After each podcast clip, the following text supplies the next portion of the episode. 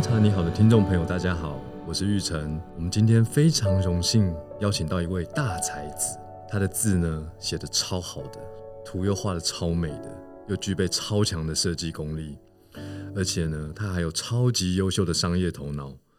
他开发出来的笔呢，卖到巴黎、米兰、伦敦、哥本哈根、曼谷、奈及利亚、以色列、纽约、东京、上海、香港，哇，真的超多国家的。而且重点是他长得超帅，又会打扮，是一个超级型男。让我们欢迎物外设计的创办人廖怡贤。啊，玉成你好，各位朋友大家好，我是怡贤。哎，怡贤，我真的觉得我刚刚讲的真的都没有浮夸，哎，因为你有送过我你的作品嘛，你手画的嘛，对不对？哦，是的，是的。那真的不只是逼真来形容，它其实就是一种艺术的气息，就从那个画面上面，就整个让人好像进入了那个画中。我很好奇，就是说，你你怎么会成为现在的你？这是我最好奇的部分。就是说，你小时候的学习啊，或者是家庭的一些给你的养分啊，这些可不可以跟听众朋友先简单介绍一下你过往的这些经历？事实上，不要说玉成好奇，我自己蛮好奇的。对我，我觉得一切都是一种缘分。对，就是你很难在预先很早很早的时候就预先知道说我要做什么事情。我想。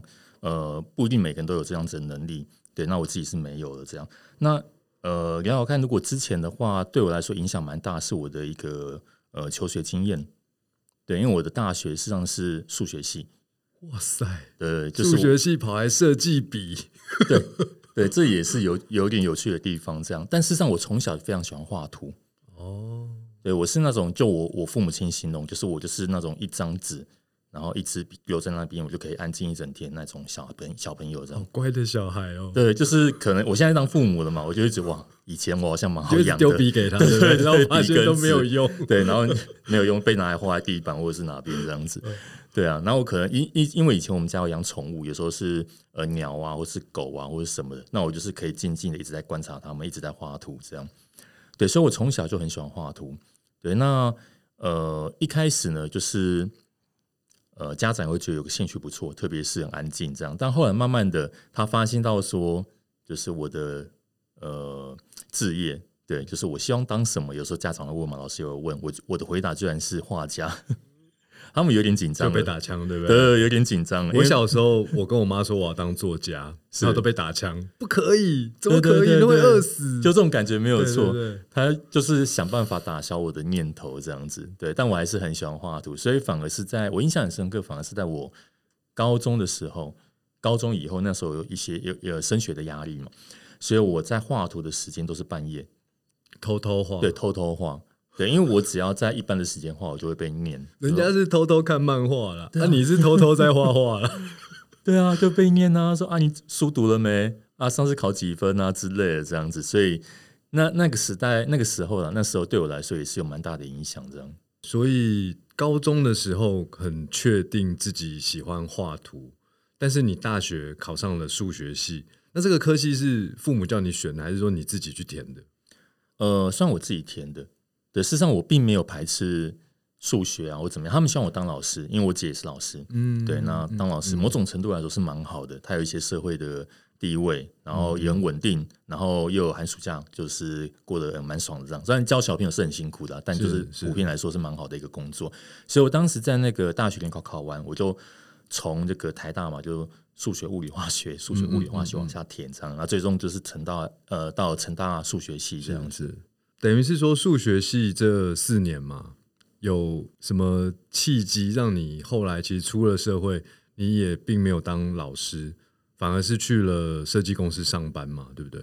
呃，对对对，事实上那时候我蛮多同学，就是数学系的同学，他们在呃思考未来的走向的时候啊，反而走这个学术路线的很少，或是教育路线的很少，对他们很多是走向于职工，对，或者是这个呃，比如说呃商管。方面的这样子，但事实上对我来说都没有那么的喜欢。我尝试过要读类似商管方面的这个研究所，但实在是没有很喜欢这样。后来就是先呃当兵，然后当兵那两年，我一直在思考我要做什么时候，我还是没办法脱离我那个心念，就是我想要当一个跟设计或者是跟艺术有关系的一个职业这样子。对，所以那时候才偷偷报名了成大工业设计研究所这样。哦，所以你是当完兵，然后念工业设计研究所，是的，然后研究所念两年，对对对，两年毕业之后就、呃顺利的进入了设计行业了。对，那一开始就说，呃，虽然说你从小就画画，但是其实我们都知道画画跟工业设计应该还是有一个蛮大的分野嘛，对不对？那就是说，你在这两年的工业设计有得到什么样的养分，然后让你其实后来进入设计公司也很顺利的开发出很多很棒的产品，对不对？呃，事实上没有很顺利啊，蛮辛苦的，蛮因为辛苦的哦、呃，就是我当时是毛遂自荐，因为那时候刚好整个环境是不太好的，所以求求职的这个路上面蛮辛苦的。这样，那我是毛遂自荐进了一呃一间我一直很喜欢的品牌设计公司。对，那我运气很好，就是当时的呃设计总监，对他也没有因为我就是有点唐突的打电话过去问，然后就觉得我这个人有意思，对，然后就跟我特别约了个时间跟我聊。但我必须要说，我当时的作品集非常的糟糕，因为我并没有累积，我不像一般的就是呃设计研究所，我要设计设计相关科系的学生，他有很多呃作作品可以品啊，累积，对，可以累积，我都没有。那就算我上了研究所，我也在做研究，对，做数字的分析这样子，所以我没有那些呃漂亮的设计图，所以我里面累积出来的东西，反而都是我更早更早时候所画的一些素描、水彩，或是油画等等的而已。这样，但是这个老板还是呃有慧眼，还是让你进入了他的公司，然后才开始陆陆续续开发出一些产品。他一开始希望我做的不是设计师，他希望我做 PM，因为他觉得我可能有一些逻辑或是一些分析的能力。哦对，但能够进一个公司，我就觉得很开心了，所以我就答应了。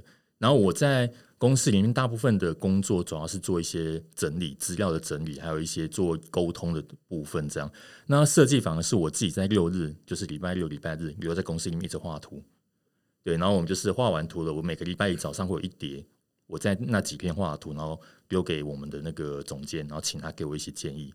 那可能也是因为这样子的关系，所以他慢慢意识到说，哎，我实际上我在进步。对，所以慢慢的会给我一些小 case。看得出来，你有用一些额外的时间在累积设计的养分。对对对，他觉得哇，这个年轻人好上进哦。对，就是好像好像好像蛮闲的嘛，有花了一些时间做这个事情，这样对啊。是那那你在那个公司有没有开发出什么产品？呃，事实上有一些东西啦。你第一个产品还记得吗？第一个东西上很简单，它就是在既有的产品上面来增加一些图腾而已。哦，那如果说一个完全原创的，你的人生第一个作品还还还有印象吗？呃，有那个作品，事实上我们花了蛮多时间做的，它是一个跟竹子有关系的一个企划。对，那是跟一个中国的团队还有设计师合作，这样。那我们开发整个团队开发了十几个跟竹子相关的产品，这样。对，那我自己是觉得蛮满意的，所以我在那个计划整个执行执执行完成之后，也决定要离开那个公司。哦，觉得差不多已经累积足够的能量。嗯嗯，那就说除了累积能量，通常我们决定要离开，然后往下一个方向。但是你的下一个方向选择的是创业，就说这中间有没有什么天时地利人和，让你就做了这件事情？有，事实上都是缘分，因为我们一开始并没有想要创业。那我跟我的 partner，就是我跟我创立屋外的这个 partner 杨哥，我们之前是前公司的同事，嗯，那我们离职的时间也很接近，大概就是差两个礼拜。讲好的是不是？没没有啦，就是可能刚刚好都有 都有一老板不会些听到这一集节目了。对啊，那然后反正就是我们那时候离开的时候呢，然后我们就想说，有一些我们觉得很酷的想法，我们希望在找下一份工作前把它做出来。那是什么东西？就是我们用古董相机修复，然后做成的一个相机灯。哦，对，我们那时候觉得很酷，然后我们做好玩的。说真的，并没有想要说就是未来会发生什么事情。然后刚好有一个朋友，他在那个台北的书展有一个摊位，那我们就趁势就是有这个机会把我们的产品做一个曝光。那运气很好，然后遇到了很棒的前辈们，比如说那时候还在好样，现在是在未来式的 Grace，对，或是简明福简大哥等等的前辈，然后对我们的产品就是非常的喜爱，然后同时也鼓励我们要不要趁着这样子的一个机会，然后把我们想要传达的理念，就是透过品牌传达出来，这样子是那个机会点，我们才思考说，哎，是不是有这么可能性，我们可以好好的去做自己喜欢的事，而不是只是做完开心了，然后就回到一般的职场而已，这样。是那个机会开始的。所以就那个机会，你们就决定成立了物外设计。是的，那为什么叫物外呢？有没有什么背后的故事？呃，事实上有两种版本啊。第一个版本比较震惊的，就是呃，物外是来自神父的《浮生六记》，物外之趣。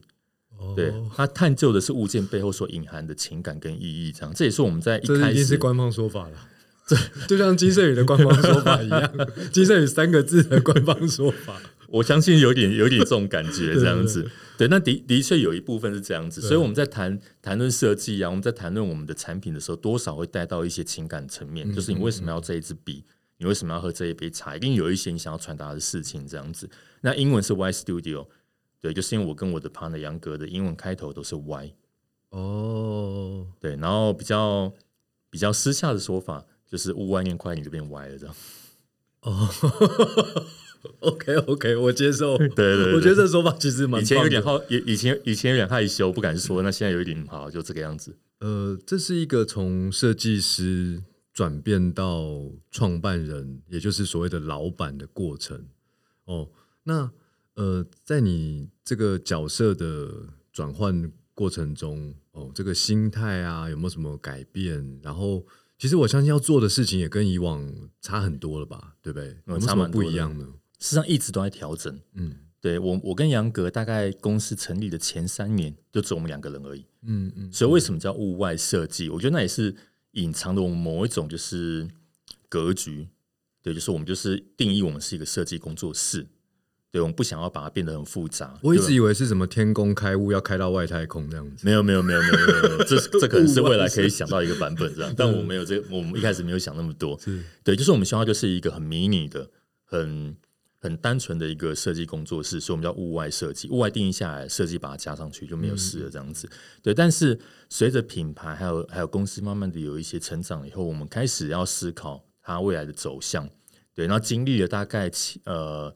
九年、十年了，我们终于决定要改这个名字，对，所以把物外设计的设计拿掉，因为我们不希望再给别人有那种很很工作室的感觉，或者是甚至是很文青的感觉这样子。所以在这个做老板的过程中，慢慢的也有呃很多很多想法，从一开始的萌芽哦，然后九年后哦，从一个设计哦，把这设计拿掉，改成 studio。那我很好奇，因为现在大家其实，在市场上看到你们很多的作品，其实都是笔，特别是最近也和金马奖第五十九届，应该是指定文具品牌吧？啊，是是，对不对？就开发出了一个非常精致的笔。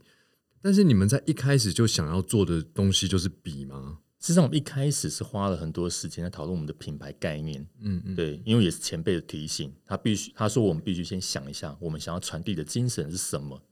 之后才会有一些延续这样子，对。那我们讨论到最后，我们想要传递的就是一句话：文字的重量。哦，对，因为我们希望把品牌故事就是讲的时候，只要讲到点到为止就好了。因为我们相信每一个人听到文字的重量的时候，他会有不同的想象。有人可能想到亲情，有人想到友情，有人想到爱情，有人想到什么都有可能，责任啊，或是之类的这样。所以，我们先定下了文字的重量之后，我们再往下想。那作为一个品牌，我们可以。怎么样把这样子的一个概念传递到消费者手上，或是我们的一般的一般的群众耳里面？这样子，那产品就是文具，这是一个直接联想到的东西。对，然后再来想它的材质，我们用的是黄铜，因为它传递了文字的重要的概念，同时它也会随着使用它的色泽开始改变，它链接了某一种人跟物的这个关系。这样，这都是我们想要把概念加注在这一些作品里面的一些呃过程。这样。但是我我比较好奇的点是说，那怎么会聚焦在文字？那你聚焦在文字的时候，你是很容易导出产品是笔，这个蛮蛮蛮可以想象的。但是为什么是文字呢？哦，对，这就是回到我们一开始谈论文字的重要过程了。嗯嗯嗯，对，就是我们在思我们在思考是人的情感这个部分，到底有哪个部分是当代人们所呃渴望的？对，就是我们想想要去传递这一件事情。对，那我们就回过头回过头来，我们自己的经验嘛，我们自己的生活经验。那我也想到我自己的一个印象很深刻，也也让我影响很大的一件事情，就是我曾经有一段时间是蛮低潮的。嗯，对，就是各种面向工作也好，或是在自己能力的认可，对，或是质疑的这个部分。然后我当时的老婆，不是当时老婆，现在的老婆，当时的女友，当时的女友，对。对对对对，就是她，她很清楚我，她对我非常非常了解，她知道说如果我不想讲，她问了也没有用，所以她用一个方法来鼓励我，她写了一张卡片给我，然后卡片里面的内容是有五十个我自己的优点，对他就是写好感人哦。，对，然后他他也没有多说什么，他是不是五十个都写同一件事？呃，有两个写，有两个写重复了。好对，然后那时候他也没有多说什么，他他只有跟我讲一句话，他说：“哎，以前我觉得你你你很棒，对你不要再给自己这么大压力，你应该多看一下自己的优点。”所以他给了我这张卡片，这样子。对，那这件事情影响我很大，让我很感动。那同时我也在思考着说，那我这么感动的原因，到底是因为这个内容，还是他是用写这个动作传递出来的？嗯，对，如果他用打字的，他用 email，我会有同样的感动吗？我曾经有这样子的想法，到后来我我我领悟到一件事，就是如果你想要传递一件很重要的事，或者是给一个很重要的人的时候啊，你会你会很不自觉，你会想用写字来传达，对你才会有办法去真的表达你对这一件事情的一个尊重或是一个重视，这样子。对，所以，我们希望把这样子的一个一个经验，对，给传达出来。因为我们也深信的，每一个人在一生当中一定有那种被被别人的一封信或者是卡片感动，或者是你的一封信或者是一张卡片感动别人的经验，这样子。对，那这样子的过程，我们认为很珍贵，所以才会产生出文字的重量这个概念。这样，我刚才听你这个故事啊，就让我想到我跟茶的缘分。虽然是在大学的时候翘课喝了一杯茶，喜欢台湾茶，但是呃，我们现在在谈金圣宇，就是说，常常说，哎，我想让台湾茶的美好更贴近每个人的生活。那到底什么是台湾茶的美好呢？我觉得茶好喝是基本的，但其实我就回想到我从小到大哦，学生时代出了社会，然后成家立业这个过程中，我一直觉得茶给予我三种能量。第一个是宁静，一个人的时候，他一定是需要宁静的力量，你人才可以成长。然后一群人啊，哦，不一定是家人，就是一群人相聚的时候，我们很需要一杯茶拉近彼此的距离哦，因为这个是呃与人沟通交流啊顺畅的话，你可以获得很多生命的意义。那再来一种状态，就是说，呃，我和我的家人哦，以前可能跟妈妈喝茶，啊，妈妈前几年过世了，但是现在对我来说，我最重要的家人就是我的太太哦，我的小孩。那其实我小孩其实从小到大，每天都我几乎每天泡茶，我都会跟他们说来喝一杯，你就喝一杯就好。小朋友我也不让他喝多，可是就是用那一杯，他每天一定要会跟我聊天，讲一些话。那我觉得这对我来说就是很珍贵的相聚。对我就是希望透过茶能够去传递这些我所经历的美好，就很像你从一个人生很低潮的一个状态哦。然后得到了以前的女友、现在的太太的一个文字的力量，然后你就是想要把这个力量传达出去，对不对？然后我我也发现你们其实，在很多的呃文宣啊上面都会去谈到那个静的力量，其实这跟喝茶泡茶很像的。可不可以谈谈，就说你在生活中是怎么样去获得这个静的力量？是写字吗？还是画画？还是什么呢？事实上，我觉得安静对当代人来说是非常非常重要的。我们现在太快了，太急了，那很多时候我们甚至会给自己蛮大的压力，这样子。对，那我自己也是一样。对，所以我也会思索的，我怎么样可以在这么的、这么的快速、这么的呃繁忙的这个生活当中，找到自己的平静。那呃。我我在大概两年前吧，我开始执行了一个计划，我自己给我自己的计划，就是我每天要写一封信或是卡片给我一个朋友，对，感谢他对我的帮忙，好酷哦。对，就是呃，因为我每天吗？对我那时候是每天写，当然现在可能两三天写一封了这样子。对，那我还印了几百张我自己设计的一个小卡片这样子，酷哦。对，然后我里面还会放一张那个那个那个明信片。因为我也希望说，如果你因为收到这张卡片，你有一些想法的话，你也可以寄给另外一个哦，你想到的那个人这样子。对我，我觉得那是一个很棒的过程。当我在写卡片的时候，因为有时候你会写，你会想要写卡片给某个人，但那个人早就已经不在你的生活圈里面了，可能是你的国小同学，可能是你的谁，但因为这件事情，你会想要去了解他，所以你会透过朋友的朋友来问他的近况，然后想办法接触到他，并且把这一封信寄到他的手上，这样，嗯嗯，这个过程你会知道，哎，人的缘分就是这么的奇妙。对，因为了一个念头，所以他也再度成为你的好朋友，他再度走到你的生命里面。对，甚至也有朋友因为呃收到了我的卡片，他也回馈给我说，他也打算做这这么一件事情。对，然后就是他就是一个会影响到别人的，会影响到别人的一个一个一个活动的一个一个事情，这样子一个心念。那我会觉得对我来说也影响，也是有很大的帮助。这样，人家说千里姻缘一线牵。你是千里缘分，用一张你亲手写下的、充满温度、有感情的书信，串起了可能会永远消失在你生命中的缘分。你透过这件事情把它串起来。对对对对，我我也很好奇，就说因为你是一开始就有另外一位共同创办人嘛，那你们怎么分工？应该有很多。路线上的一些比较激烈的摩擦吧，难免吧。呃，我觉得当然会有很多讨论这样子。那当然，我跟杨哥一开始产品设计师，呃，所以我们很多时候的逻辑是接近，但又因为我们的呃环境背景不一样，我是有数学系的一些呃学习经验，然后他是一个很纯粹的，就是设计科系相关的这个经验，所以我比较理性一些，他比较感性一些，所以我们在讨论事情的时候，很多时候是在不断的拉扯。但我我我觉得还蛮蛮享受这个过程的，因为你会知道说，我们经过这一些拉扯过后啊，呈现出来的结果会是更好。对，所以早期我们两个人所做的是基本上是重叠的。嗯嗯，对，我们一起创作，一起修改这些细节，一起想文案，然后一起做很多活动，甚至跑工厂这样子。但随着公司慢慢的成长了，像刚刚有提到，就是从设计师变成变成经营者。的这个角度的改变，公司慢慢成长了很多技能包开始被准备起来。我要懂得看财报，嗯，我可能要懂得思考公司的下一步，明年或甚至是更长远的时间。我要懂得去沟通，然后组织我们的一些呃团队，还有建构我们的文化等等的这样。这个部分我们开始有了一些，就是开始了有一些讨论。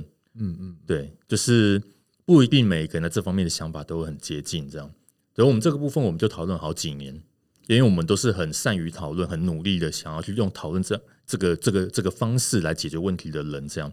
所以，最终我们讨论出来的结果就是，公司目前会是由我这边来做经营，嗯，对。然后，杨格会是一个比较偏向外部设计案的这个角色，对他可以更自在的，就是做设计这个部分这样子。那我可以运用我之前所学到的一些数学逻辑，或者数学的这个这个理。这个比较理性的这个部分来经营公司，哎，我蛮好奇，所谓的数学逻辑怎么样应用在这个公司的管理上面？嗯，我我讲一个我的例子，因为我是学法律的嘛，那我也是进入法律系之后，我才知道，哦，法律不是只是背法条，法律其实是学，比如说民法或刑法这整部法典哦，它背后的精神。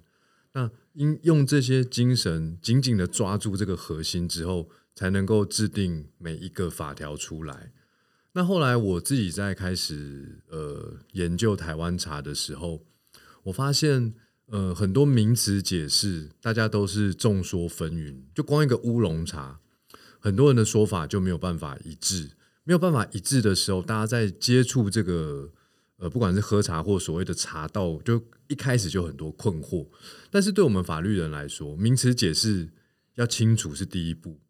所以我从一开始呢，就是把这个乌龙茶这个名字，就是一直跟我我在塑造的金圣宇的茶文化，一直去把它重新的定义。我不讲，我不谈乌龙茶，我谈台湾茶。那乌龙，我把它就是定位在品种，茶树品种。但是乌龙茶以前有可能说是制茶工艺哦，有也有人说可能是不同形状，有呃条索型的乌龙茶，有球形的乌龙茶哦，所以这个乌龙茶对于很多人来说是很困扰。但是因为它太复杂了，所以我一直谈的是台湾茶哦，这是我我我运用我的法律的逻辑。其实第一步是名词解释。那你们数学系，你们在这个管理上面有有什么独到之处吗？你觉得？当我遇到了管理上面的困难的时候，我也花了一些时间回顾我自己的经验。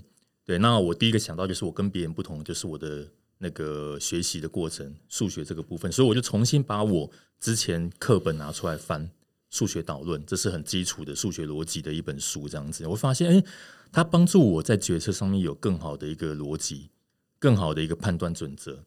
对我可以去思考的，若若这件事情发生了，那我接下来怎么样去预防不好的事情再度发生？或是发生不好事情的话，我该怎么样去做出第二层面的这个处理方式？这样子，它还蛮蛮接近我最近在读的一本书，就是有点像决策的两难的这种感觉。这样子，我们并不只是选择 A 跟 B，而是选择 A 的优点跟 B 的优点之后，融合出一个 C 的结果那种感觉。这样，嗯，对。那我每次在做这些讨论的时候，我我很习惯在脑海里面有一些图像会跑出来。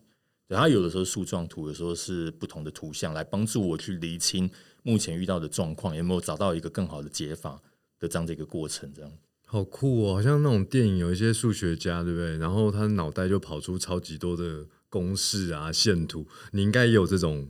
经验对不对？可能没有那么的华丽，电影的效果当然很华丽，但是类似对不对？有一点类似这样。OK OK，那那谈谈这两年疫情好了，因为疫情我相信这几年冲击肯定很大。嗯，那你怎么样用你的数学系的养分，或者是说其他你得到什么样的能量度过这场危机？呃，我觉得这个部分好像没有靠数学系的养分，但靠的是前辈们的关照这样子。对，就是我们我我们的那个疫情前，我们在销售上面来说的话，主要是海外为主，是对海外大概占七成五，对，然后在特别是欧洲，欧洲大概就占了五成以上这样。所以当疫情一爆发的时候，我们欧洲就死一半，嗯，对，它的那个店马上就是收一半起来，所以我们的营收有很大的冲击这样子。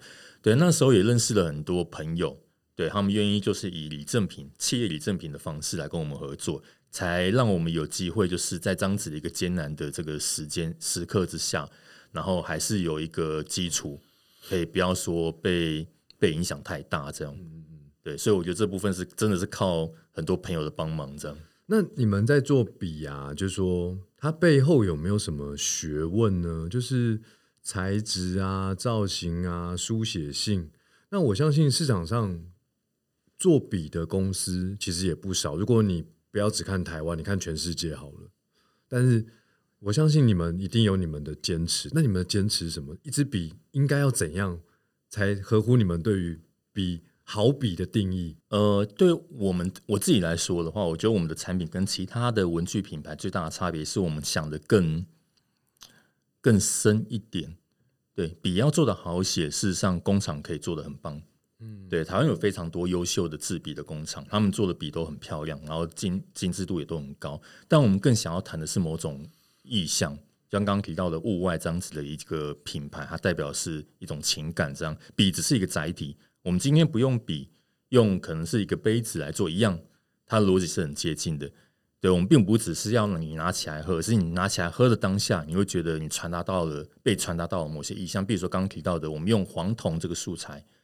来传递文字的重量，所以当你用这支笔在写的时候，你会觉得哎，稍微有一点沉，对，你会不自觉的把速度可以放慢一些，对，那你放慢的当下，你会那种慎重感、仪式感就会跑出来了，这样，对，所以我们希望用很多种连接的方式，不管是呃故事性也好，材质性也好，甚至在细节的设计也好，把我们真正的概念传达在里面，而不是只是做出一支好写的笔而已。这样，简而言之，你们贩售的其实是一个消费经验。是的，某一个品牌的情感，然后只是透过笔去呈现出来。这也是我们跟国外的代理商在讨论的时候，他们提到我们跟其他品牌比较大的差别是在于我们在故事层面来说讲的蛮蛮深的，但深也不会让别人觉得看不懂。嗯嗯，像文字的重量这五个字，英文就是 the way the words。嗯，对，一讲出来，大家就有一种。哎，我好像懂你在谈什么的那种感觉，就像“金圣宇”这三个字，用日文的汉字写，或者是中国的简体字写，字都是一样的。对对对对对对，有思考过这件事，是是，对。那你们最近有没有什么新计划或新产品呢？哦，我们有新产品，明年初会推出来，非常酷。我们有个计划是京都的职人计划，那之前有做的第一档是云龙波笔，是用的是百年前失传的云龙波，然后第二档是有送给您的那科罗板，嗯嗯，印制科罗板的公司是全世界唯二，日本唯一一个还有科罗板技术的公司。然后第三个是金属雕刻，然后金属雕刻的这个做模具的师傅是目前日本唯一一位还有手做模具能力的这个师傅，这样子，然后会在明年初推出。对，这产品的部分，那品牌部分我们会有一个比较大的调整。对，今年我们就已经有风格上面的调整，它是一个暖身。那明年会是一个更大幅度，我们会把所谓的呃书写跟文字，把它引导到更多工艺层面来探讨，所以可能会出现除了文具以外的工艺产品。这样，哇，非常期待。那问一下哦，成立物外 Studio 这个过程最快乐的事情是什么？对你来说？我觉得最快乐的事情就是，应该说有两种。第一种是外部的，我们有时候会得到一些消费者的回馈，对，不管是参与我们的活动，或者是用了我们的笔，对，像甚甚至我们在那个国外参展的时候，曾经有法国人，他还跟我们亲口来讲，他说一定要亲口跟我们讲，特别来看我们的展览。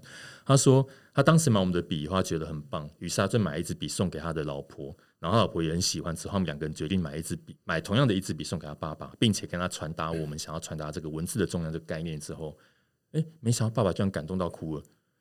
对，就是作为一个长辈来说，他没有办法想象说，居然现在还有这样子的一个品牌在谈一件他觉得很珍重的事情，这样他觉得非常可贵，这样。对，所以一直有这样子的消费者来给我们很棒的回馈，这是我们一个很大的动力。那对内来说，我觉得。我可以慢慢的感受到我们公司的同事这些年轻的朋友们的成长，对我觉得是一个对我来说很棒的一个对激励。对我们并不是在，我们并不是说好像我们是上下的关系，而是一起在把这间公司一直往前推的那种感觉。我觉得对我来说是很大的动力。这样了解了解。那以前你做设计的时候，喝茶还喝咖啡？我要看状况。对，很妙，就是我曾经想过这个问题。我发现我没有刻意这么做，但我发现有这个状况，就是我在公司里面我会喝咖啡，我会手冲咖啡。对，但我在家里面现在都很多我放控嘛。对，当我在家里面工作的时候，我会喝茶。为什么？对，呃，我觉得应该是有一个原因是在在公司里面，你还是会觉得有点严肃。哦，对，他觉得喝咖啡是一个比较拘谨的状态。对我就是要坐的挺一点。对我就是要好像穿着比较正式一点，对，然后我就是要感觉比较像是一个上班族，但在家里面我是一种很舒服的，然后很 K 九，甚至我可以稍微伸个懒腰，然后我可以稍微做个运动等等都可以，它就适合用一杯茶来帮我带入这样子的一个情境，这样。哦，所以你平常如果在家，你是一个人会泡茶，那你都是茶包、茶叶还是怎么样泡茶？呃，有时候我用那个冲茶器。现在房间有蛮多很漂亮的冲茶器这样子，然后有时候我会用茶壶。对我们家有几个，我们因为我们有很长很常旅行，以前呢，以前很常旅行，所以有时候到日本或是到其他国家看到很漂亮的茶壶的时候，我们都会把它买下来这样。OK，那喝茶这件事有没有带给你什么样的力量？就是让你不管是生活或者是工作都能够有一个呃遇到困难的时候的一个突破？你觉得那个那个东西是？存在在你这跟这杯茶的一个互动过程中吗？我觉得茶是一个很神妙的东西。对，就是当呃有朋友来我们家玩的时候啊，通常我们不会说什么泡咖啡啊，或是喝酒，而是泡茶。对，就是我老婆也是一样，就是我们就拿水米茶出来泡这样子。嗯嗯。对，那我觉得最大的原因是在于大家都已经有点年纪了，你知道吗？并不是那种年轻人，年轻人可能喝啤酒。对，那我们需要的是一个沉淀的这种、这种、这种感觉。大家可以聊聊最近的近况，对，大家可能会聊一些甘苦谈之类的这样。那茶是一个很好的一个引入这样子情境的一个饮品，这样。等到另外一点，我觉得呃很酷的地方是，当我们不论是跟台湾的师傅在做沟通的时候啊，或者是呃到日本就跟这个职人来讨论事情的时候，他们都会泡茶，嗯。对，那台湾的这个师傅泡是那种，就是我不知道怎么形容，台湾功夫茶吗？对对对，就是那种旧式的瓦斯炉，嗯嗯，对，然后就是先温壶，对，然后再开始浸啊，再这样泡，然后很快的泡完，然后喝完第一轮，再第二轮这样子。对，然后日本就比较像是茶道一样，他会很慎重的，然后可能是老婆，就是那个职人的老婆在旁边，他帮我们好好的泡上一杯好茶。这样，那我我觉得啊，我觉得不管是台湾的或者是日本的这种茶，共同之处就在于说，我一旦喝了这一杯茶，我跟他的距离变得很近。对，那我们有机会成为一个很好的 partner 的那种感觉，不再是有那种距离感。特别是日本，你要日本职人帮你泡茶，不是一件那么容易的事情。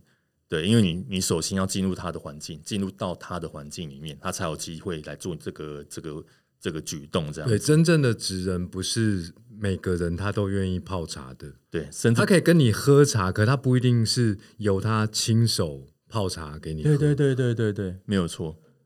好，那今天我很荣幸哦，我亲手泡了紫砂壶的茶哦，泡的是骊山茶，也是我。